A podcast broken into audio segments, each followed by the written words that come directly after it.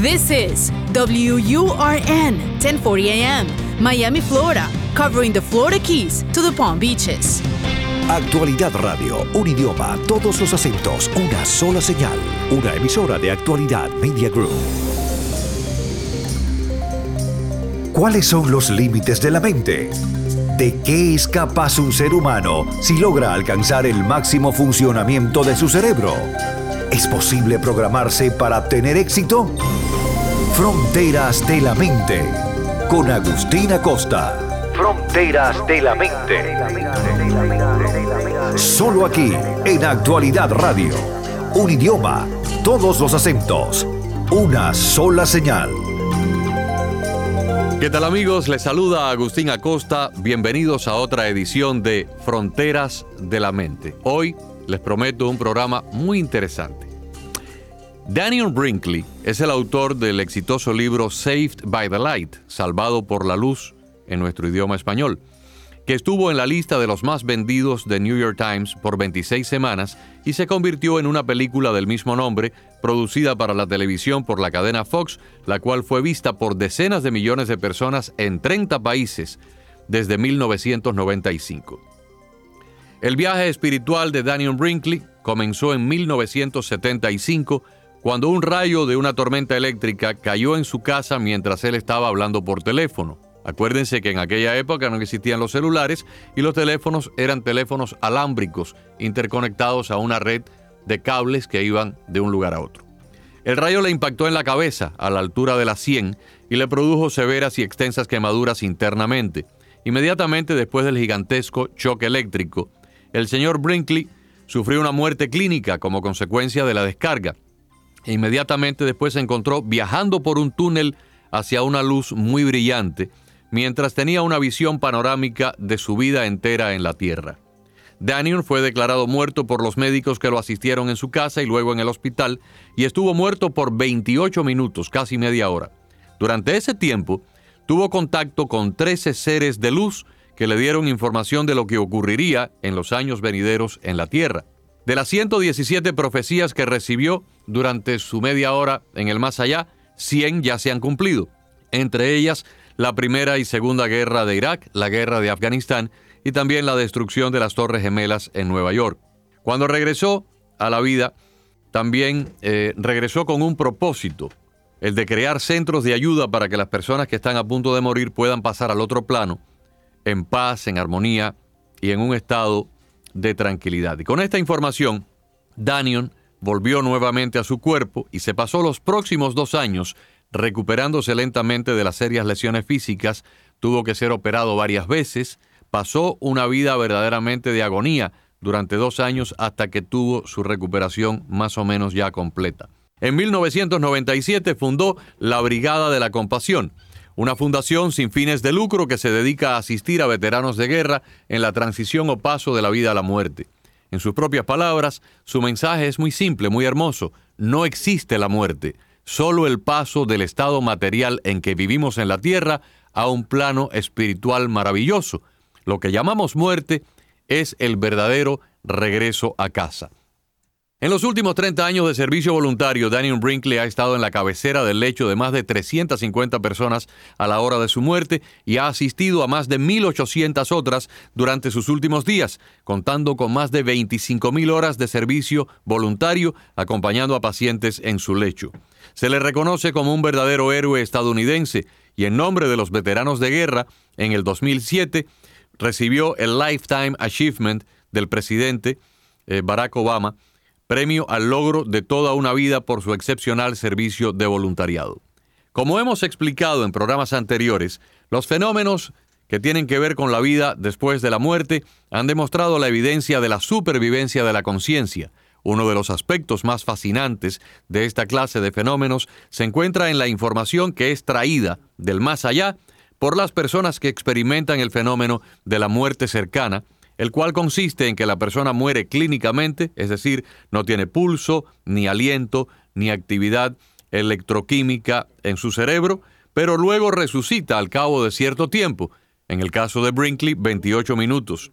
En ese tipo de fenómenos, que no tienen explicación ninguna dentro de la medicina moderna, pues el regresado resulta que no ha sufrido ningún daño cerebral, no tiene ningún daño en su memoria y simplemente experimentó fuertes emociones y vivencias extrasensoriales y en algunos casos hasta puede traer valiosa información profética y habilidades que no poseía anteriormente. Además de haber experimentado la mayoría de estas experiencias que tienen las personas que sufren una muerte clínica y viajan al más allá para luego regresar a la vida terrenal, Daniel Brinkley experimentó una rara transformación durante los 28 minutos en que estuvo físicamente muerto, pues a su regreso descubrió que poseía la capacidad de ver el futuro.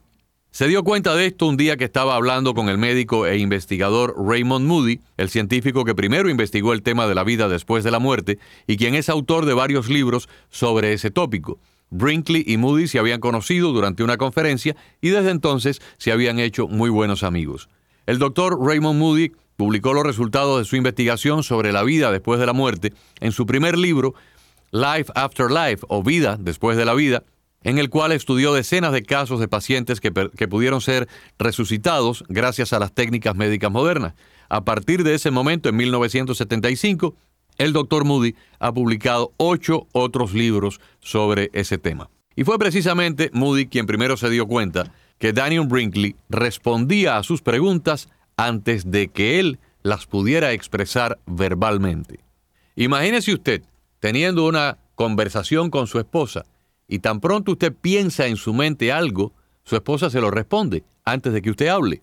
Si Moody deseaba conocer algo con tan solo pensarlo, Brinkley era capaz de leerle el pensamiento, de leer el deseo en su mente y luego le daba una respuesta sobre el tema. Cuando el doctor se lo hizo notar a Brinkley, este se percató por primera vez de la nueva capacidad física y psíquica que poseía y se quedó asombrado. Era como si se hubiera abierto un nuevo canal sensorial en su conciencia que le permitía conocer detalles de una persona con solo mirarla. En ese instante, Brinkley descubrió que era clarividente. El establecimiento de la parapsicología, amigos oyentes, como ciencia tuvo lugar hace cerca de 90 años.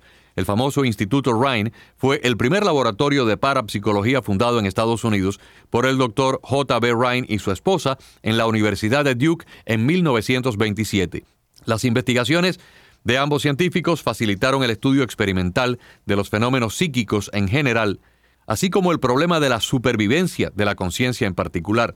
Especialmente significativos fueron los experimentos del Dr. Pratt, un asociado y colega del matrimonio, quien estudió las habilidades de algunas personas de predecir tanto el futuro como el pasado, ver el pasado con mucha clarividencia, o sea, el pasado no de ellos, el pasado de extraños.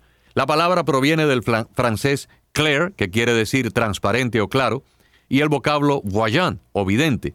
A finales del siglo XVII, el término se definió como una forma de percepción extrasensorial donde una persona es capaz de percibir objetos lejanos, personas o eventos dentro de un momento determinado, y por lo general los datos vienen al clarividente en forma de imágenes, aunque también puede ser de tipo auditivo. El clarividente puede percibir cosas ocultas a la mirada común o saber lo que está ocurriendo en algún lugar muy lejos en ese instante. La mayoría de las veces la clarividencia se presenta de manera espontánea, como le ocurrió a Brinkley, sin que sea posible reproducirla de manera continua o a voluntad. En otras palabras, si yo fuera clarividente, que no lo soy, la clarividencia no pudiera ser cuando yo deseara que ocurriera, sino simplemente cuando en un momento dado viene y luego se va de manera incontrolable. Algunas personas experimentan la clarividencia durante el sueño, la persona ve acontecimientos que luego terminan ocurriendo con mucha claridad días, meses o años después. Podría decirse que la captación implica la comunicación con un plano distinto al plano físico en que estamos, o una interconexión de la conciencia con otra dimensión. Los actos de clarividencia declarados y comprobados científicamente contradicen abiertamente las leyes de la física convencional Solamente ahora, cuando han avanzado ciertos experimentos en el campo de la física cuántica, se empieza a aceptar la realidad de que nuestro tiempo no es lineal y nos imaginamos que se podrán eh, continuar haciendo nuevos descubrimientos en el futuro que demuestren que la conciencia de un ser humano puede interactuar en ciertos y determinados momentos con la conciencia universal, como para tal vez pareciera ocurrir a quienes experimentan una muerte física y luego regresan a la vida, tal como es el caso de Daniel Brinkley. Afortunadamente, el número de científicos contemporáneos que se han dedicado a investigar este tema es grande y sigue aumentando. Stephen Broad, profesor de filosofía de la Universidad de Maryland, autor del libro Restos Inmortales, es el que expuso este tipo de investigaciones sobre la conciencia humana eh, por primera vez en un libro científico acá en Estados Unidos. El doctor David Fontana, reconocido investigador psíquico y profesor de psicología transpersonal de la Universidad John Moore de Liverpool, en Gran Bretaña, es otro famoso científico europeo que se ha dedicado al tema. El doctor Gary Schwartz publicó un libro titulado The Afterlife Experiment, que dio luego a un paso a una serie de televisión de la cadena HBO bajo el título de Experimento sobre la vida póstuma, que fue presentada en el año 1999. Regresando al tema de la clarividencia, es el futuro o la precognición que tiene que ver con casos de profecía, la que vamos a estar analizando en el día de hoy. Porque la historia sagrada está llena de este tipo de ejemplos. Lo vemos en la Biblia, tanto en el Antiguo Testamento como en el Nuevo, y en algunos casos de clarividencia del futuro, lo que realmente sucede es que el subconsciente infiere que tales o, cuales sucesos han de suceder, porque tal parece que hay como una interconexión de la conciencia del sujeto clarividente con ciertos planos de donde esa información puede ser canalizada. Debe tenerse en cuenta que cada suceso a acontecer en el futuro es consecuencia de otros que se han producido en el pasado, por lo cual, salvo que interfieran nuevos sucesos que determinen estos resultados, esto termina ocurriendo. Cuando se es capaz de transportar la conciencia a un plano superior, desde allí resulta mucho más sencillo ver estados o situaciones que para nosotros todavía no han ocurrido. Para poder considerar que existen formas superiores de clarividencia y tratar de entender cómo es que el fenómeno funciona, debemos partir de aceptar que la idea del tiempo es solo una forma de convención social y que los sucesos están siempre presentes en un plano universal, siendo nosotros los que llegamos hasta ellos y no ellos los que llegan hasta nosotros. Les voy a dar un ejemplo porque esto es bastante complicado y quiero que todo el mundo lo entienda y que nadie se vaya a perder el hilo del programa. De la misma forma que en el paisaje que vemos cuando vamos por un vehículo, tenemos una percepción diferente a la realidad. El paisaje está siempre en el mismo lugar. El árbol, la casa, la montaña, no son las que se mueven. Los que nos movemos somos nosotros. Sin embargo, si usted va en el vehículo que se está moviendo, a usted le parecería que es el paisaje el que se mueve.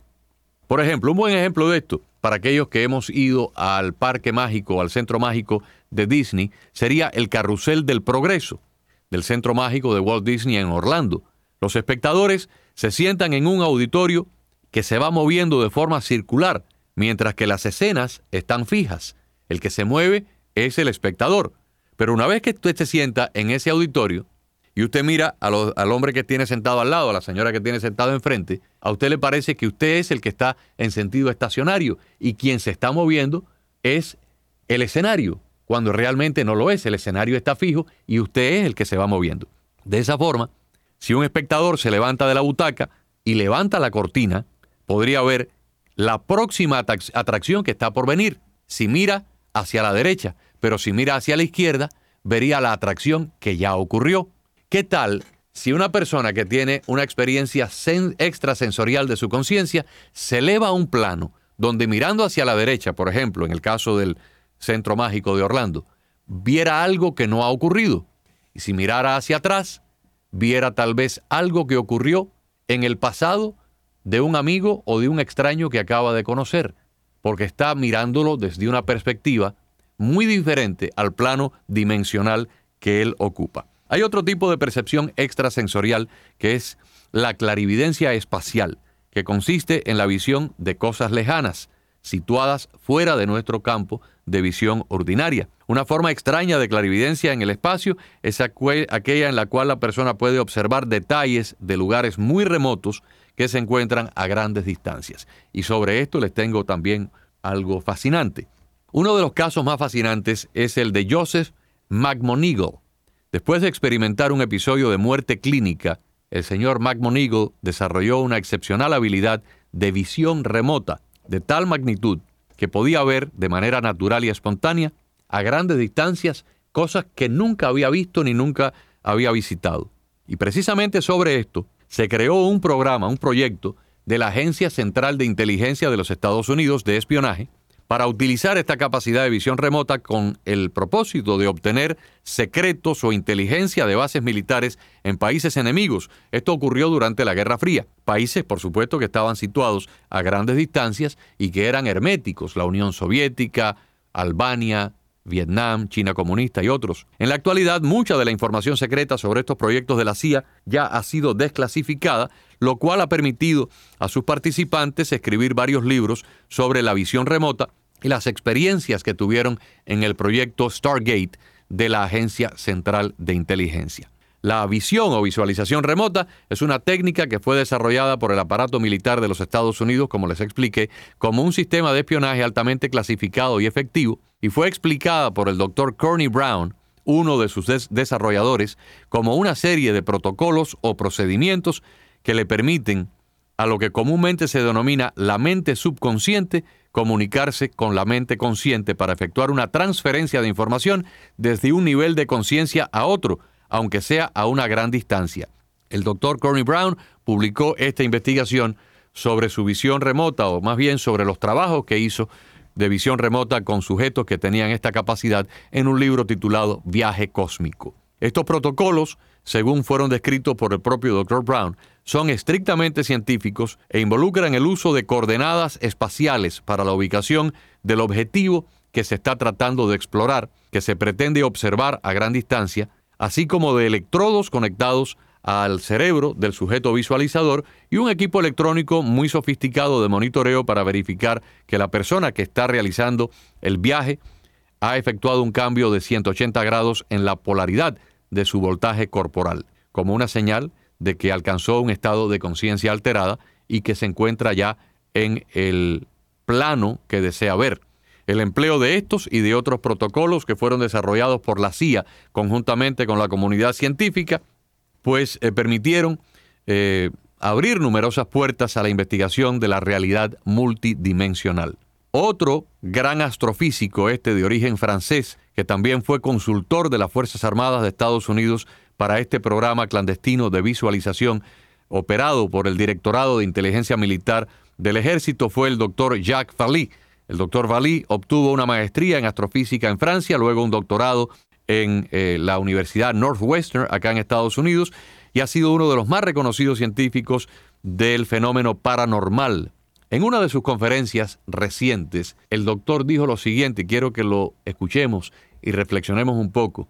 Dijo el doctor Jacques Vallée, la cosmología ahora reconoce la posibilidad, de hecho, la inevitabilidad de múltiples universos, con más de cuatro dimensiones. Ya no se piensa que la comunicación y viajes dentro de nuestro universo están absolutamente limitados por la velocidad de la luz y por una constante flecha de tiempo en línea recta. Este es un desarrollo tremendamente emocionante porque nos abre vastos reinos nuevos para la iniciativa de la teoría y de los experimentos. Y continúa diciendo el francés, si miramos al mundo desde un punto de vista informativo, si consideramos las muchas formas complejas en las que el tiempo y el espacio pueden ser estructurados, la vieja idea del viaje espacial en una nave interplanetaria que se mueve como se movería un tren o un automóvil, a la, a la, cual pues la mayoría de los científicos se aferraron durante décadas, ya hoy, en el nuevo milenio, no solo parece esto obsoleto, sino ridículo. De hecho, la física moderna ya la ha sobrepasado, ofreciendo una interpretación muy diferente de cómo podría ser un sistema extraterrestre. En otras palabras, que todo parece indicar que la ciencia y lo que hasta ahora pudiéramos decir la parapsicología o los estudios paranormales se están encontrando, se están dando la mano y están abriendo nuevas fronteras de investigación que nos va a permitir en un futuro muy cercano, tal vez en los próximos 5 o 10 años, realizar verdaderos avances en la comprensión de cómo funciona la conciencia humana en su relación a la conciencia universal. Este ejemplo que les puse anteriormente, del carrusel del progreso de Disney, donde el espectador puede levantar la cortina y ver lo que va a ocurrir, o mirar hacia atrás y ver lo que ocurrió previamente en la vida de otra persona, es tal vez el, el ejemplo más claro de cómo es que se pudiera explicar que una persona que ha tenido una experiencia extrasensorial o una experiencia de vida después de la muerte pueda haber acontecimientos que todavía no van a ocurrir hasta 10, 15, 20 años después, como fue el caso de Daniel Brinkley, cuya muerte ocurrió en 1975 y sin embargo la destrucción de las Torres Gemelas en Nueva York no se produce hasta septiembre del año 2001, muchas décadas después. Para finalizar, les voy a contar una experiencia personal que me ocurrió a mí hace unos 20 años. Conocí aquí en Miami a una señora que me dijeron que era clarividente y una persona que estaba haciendo una investigación sobre esta dama me pidió que yo la contactara, que la entrevistara y que luego hiciera una evaluación, que le hiciera una especie de reporte de lo que yo creía si realmente era auténtica o no, porque había la posibilidad de que se tratara de una persona engañosa, farsante, o también de que fuera un caso verdaderamente genuino. Hice una cita con la, con la dama después de conversar con ella brevemente por teléfono. Tan pronto llegué a su silla, a su sala, y me senté en una silla, prácticamente sin presentarme, la señora me dijo, yo lo veo a usted de niño, con pantalones cortos, con aproximadamente unos 7 u 8 años de edad, no en una ciudad, sino en las afueras de un pueblo pequeño, caminando sobre una línea de ferrocarril, haciendo equilibrio, poniendo un pie sobre el raíl de metal y luego el otro, y luego haciendo un equilibrio como para no caerse. Yo me quedé perplejo y les cuento a ustedes, amigos oyentes, que cuando mi madre falleció yo tenía seis años de edad, mi papá y yo fuimos a vivir a casa de mi abuela. Mi abuelo era el jefe de una estación de ferrocarril que quedaba en las afueras de un pueblo pequeño. En un pueblo donde no había prácticamente nada, en los años 60. Y el hobby que yo tenía todas las tardes después que yo me bañaba, a eso de las 4 o las 5, era la hora de mi baño, y como había un tiempo entre mi baño y la comida o la cena, pues yo salía, no tenía más nada que hacer, era una época de pocos juguetes, era una época de pocas actividades, y un pueblo pequeño, un pueblo rural, y mi hobby era hacer equilibrio sobre el raíl de metal de la línea de ferrocarril que pasaba por frente a la estación. Y así yo me iba hacia una hacia la derecha o hacia la izquierda, una o dos cuadras, haciendo equilibrio por el raíl de metal. Sin embargo, en Miami, con la excepción de mis tías, que vivían conmigo en ese momento y que vivían, vivieron conmigo en Cuba cuando esos hechos ocurrieron, nadie más sabía eso. Nadie más nunca tuvo acceso a esa estampa o a esa imagen. Sin embargo, aquella señora a la cual yo acababa de conocer me lo describió con lujo de detalles. Pero lo que viene ahora todavía es mucho más fascinante. Con esa dama yo mantuve una amistad a partir de ese momento, pues nos hicimos amigos. Yo le informé a la persona que me mandó a hacer la evaluación que en mi opinión la señora era completamente auténtica, que su capacidad de clarividencia era más que probada. Y bueno, seguimos conversando. Pasaron como dos o tres años y un día me llama ella por teléfono y me dice, mira, he tenido una imagen de algo que va a ocurrir que va a ser muy trágico para una persona y esa persona está conectada a ti y quiero que tú me ayudes porque tal vez convendría alertar o avisarle a esa persona de lo que le puede ocurrir. La persona es una persona alta, de más de seis pies de estatura, tiene el pelo completamente blanco, aunque no es un anciano, es una persona que maneja todos los días una gran cantidad de dinero. lo veo manipulando mucho dinero, mucho dinero, tocando billetes y mucho dinero. Esa persona va a ser asaltada y probablemente muera en el asalto porque lo van a querer robar. ¿Tú sabes de quién te estoy hablando? Ya en ese instante yo sabía de quién me estaba hablando. Me estaba hablando de mi, de mi suegro, que era joyero, que tenía la costumbre de varias veces al día sacar el dinero de la caja registradora y de la caja de la bóveda, de la caja fuerte, y contarlo, y luego lo volvía a guardar. Y dos o tres horas después lo, lo volvía a sacar o lo volvía a guardar. Era como una especie de hábito, de manía que tenía. Mi suegro era un hombre que desde que yo lo conocí, cuando yo lo conocí, él tenía 34 años de edad, ya tenía el pelo blanco en cana. Me cuentan que tuvo su pelo blanco en cana desde los 28 o 30 años de edad. Y era un hombre alto, de 6 pies de estatura, y digo, era porque él falleció. En ese momento él tendría aproximadamente unos 55 o 60 años de edad, tenía su joyería aquí en Miami, y aparentemente esta señora me estaba diciendo que veía un peligro de muerte en la vida de este sujeto. En el momento en que ella me lo dice, yo todavía no revelo mis cartas y le digo, no, no, no sé de quién me estás hablando. Dame más datos, aunque ya yo sabía perfectamente de quién se trataba. Ella se vuelve a concentrar y me dice, mira, el señor que está en peligro tuvo una persona que quiso mucho y esa persona ya falleció y el fallecido le está tratando de avisar del peligro que yo también estoy viendo, pero no acaba de, lograrlo. El, fallecido no logra que, su, que la persona entienda lo que le va a pasar porque no logra comunicarse con él. Yo sigo resistiéndome a revelar que yo, yo sé de quién está hablando y le pido que se vuelva a concentrar y que me aporte más datos, tal vez en un exceso de curiosidad o de abuso de mi parte. Ella se vuelve a concentrar y me dice, mira, el fallecido que quiso mucho en vida al sujeto que está en peligro, el fallecido, se llamó Miguel. Y el sujeto que está en peligro se llama Ramón. Y ya ahí no me quedó más remedio que decirle que sí, que yo sabía de quién me estaba hablando, puesto que Miguel había sido el tío y el padrino de Ramón, había fallecido, trabajó con él en la misma joyería los últimos años de su vida, y hasta ella me lo identificó como un hombre bajito, que en vida tuvo los ojos azules, efectivamente, lo describió tal como era. Y Ramón, por supuesto, era el nombre de mi suegro.